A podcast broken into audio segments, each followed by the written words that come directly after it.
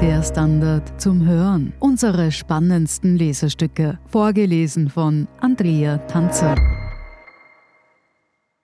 Heute Medizin ist männlich von Magdalena Pötsch. Ein Mann und eine Frau kommen in die Notaufnahme.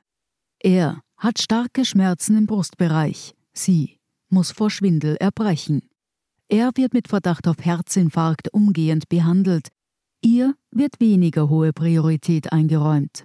Tatsächlich haben beide einen Herzinfarkt, aber ihre Symptome weichen vom gut erforschten männlichen Krankheitsbild ab. Was hier beschrieben wird, zeichnet exemplarisch das praktische Bild vieler medizinischer Studienergebnisse nach. Frauen mit Herzinfarkten werden in Notfallaufnahmen häufig weniger akut eingestuft als Männer, weiß Alexandra Kautzke-Willer. Sie ist Internistin, spezialisiert auf Endokrinologie und Stoffwechsel und forscht zu Gendermedizin. Im Prinzip geht es dabei um die Unterschiede zwischen Männern und Frauen und die Frage, welche Rolle das Geschlecht bei Erkrankungen, Behandlung, Forschung und Prävention spielt. Eine oft nicht unerhebliche, wie das eingangs skizzierte Beispiel zeigt. Weil bei Frauen Herzinfarkte oft später erkannt und behandelt werden, haben sie eine höhere Sterblichkeit als Männer. Sie selbst kam über Frauengesundheit zu dem Themengebiet, erinnert sie sich. In den 1990er Jahren habe ich gemerkt, dass sich nie wirklich jemand mit Schwangerschaftsdiabetes beschäftigt hat. Aber Gendermedizin geht weit über reproduktive Gesundheit, wo Geschlechterunterschiede nahe liegen, hinaus. Sie habe in der Forschung Aufholbedarf gesehen und den gibt es bis heute. Nach wie vor weiß man in der Medizin deutlich mehr über Männer als über Frauen. Die meisten Studien basieren auf Männerdaten. Man hat sich in vielen Bereichen der Medizin lange auf das männliche Krankheitsbild konzentriert. Dadurch werden Krankheiten bei Frauen bis heute schlechter erkannt und nicht optimal behandelt. Medikamente und Behandlungsintervalle sind nicht geschlechtsspezifisch. Die Gendermedizin will diese Ungleichgewichte ausgleichen und den Faktor Geschlecht berücksichtigen, denn Frauen werden anders krank als Männer. Zuletzt gezeigt hat sich das bei Covid-19. Schon zu Beginn der Pandemie beobachtete man, dass das Virus bei Männern zu schwereren Verläufen als bei Frauen zu führen schien. Ein Muster, das man in der Gendermedizin schon länger beobachtet. Frauen scheinen eine bessere Immunantwort gegen Coronaviren zu entwickeln, was unter anderem an den Sexualhormonen liegt. Das weibliche Östrogen wirkt aktivierend, das männliche Testosteron eher bremsend auf das Immunsystem. Auch die Chromosomen bestimmen die Schwere der Verläufe. Auf dem X-Chromosom liegen für das Immunsystem wichtige Informationen. Frauen haben zwei davon. Ein immunologischer Vorteil. In der Gendermedizin geht es aber nicht nur um rein körperliche Unterschiede. Neben der Biologie spielt auch der psychosoziale und soziokulturelle Aspekt eine Rolle, erklärt Kautsky-Willer.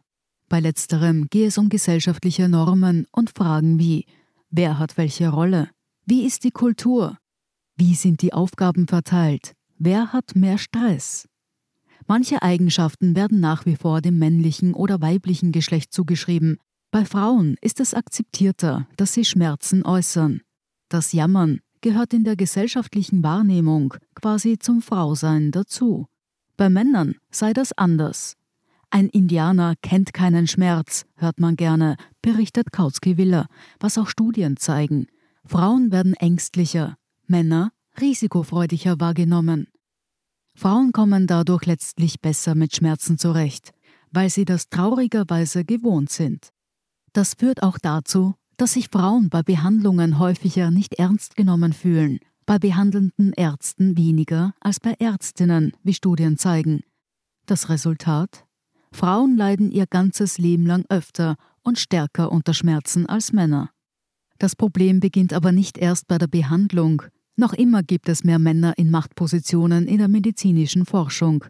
Es ist eine komplexe Querschnittsmaterie, die sich durch alle Bereiche zieht.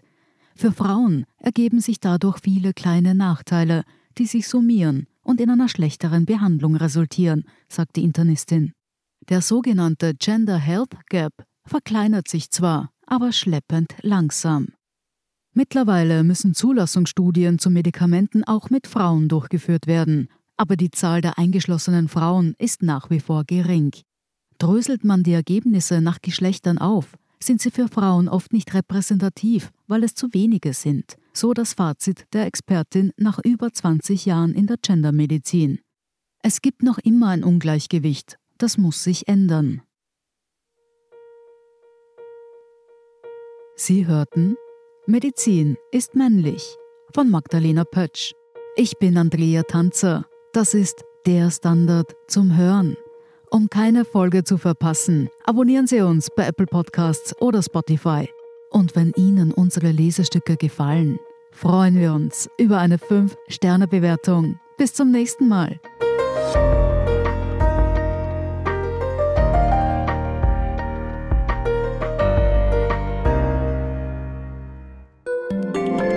Tag, mein Name ist Oskar Bonner. Ich habe den Standard gegründet, weil es damals keine Zeitung gab, die mit den Menschen auf Augenhöhe kommuniziert hat. Guten Tag, mein Name ist Michael Grill und ich lese den Standard, weil genau das wichtig ist. Fundierte Berichterstattung, die erklärt und nicht belehrt. Der Standard, der Haltung gewidmet.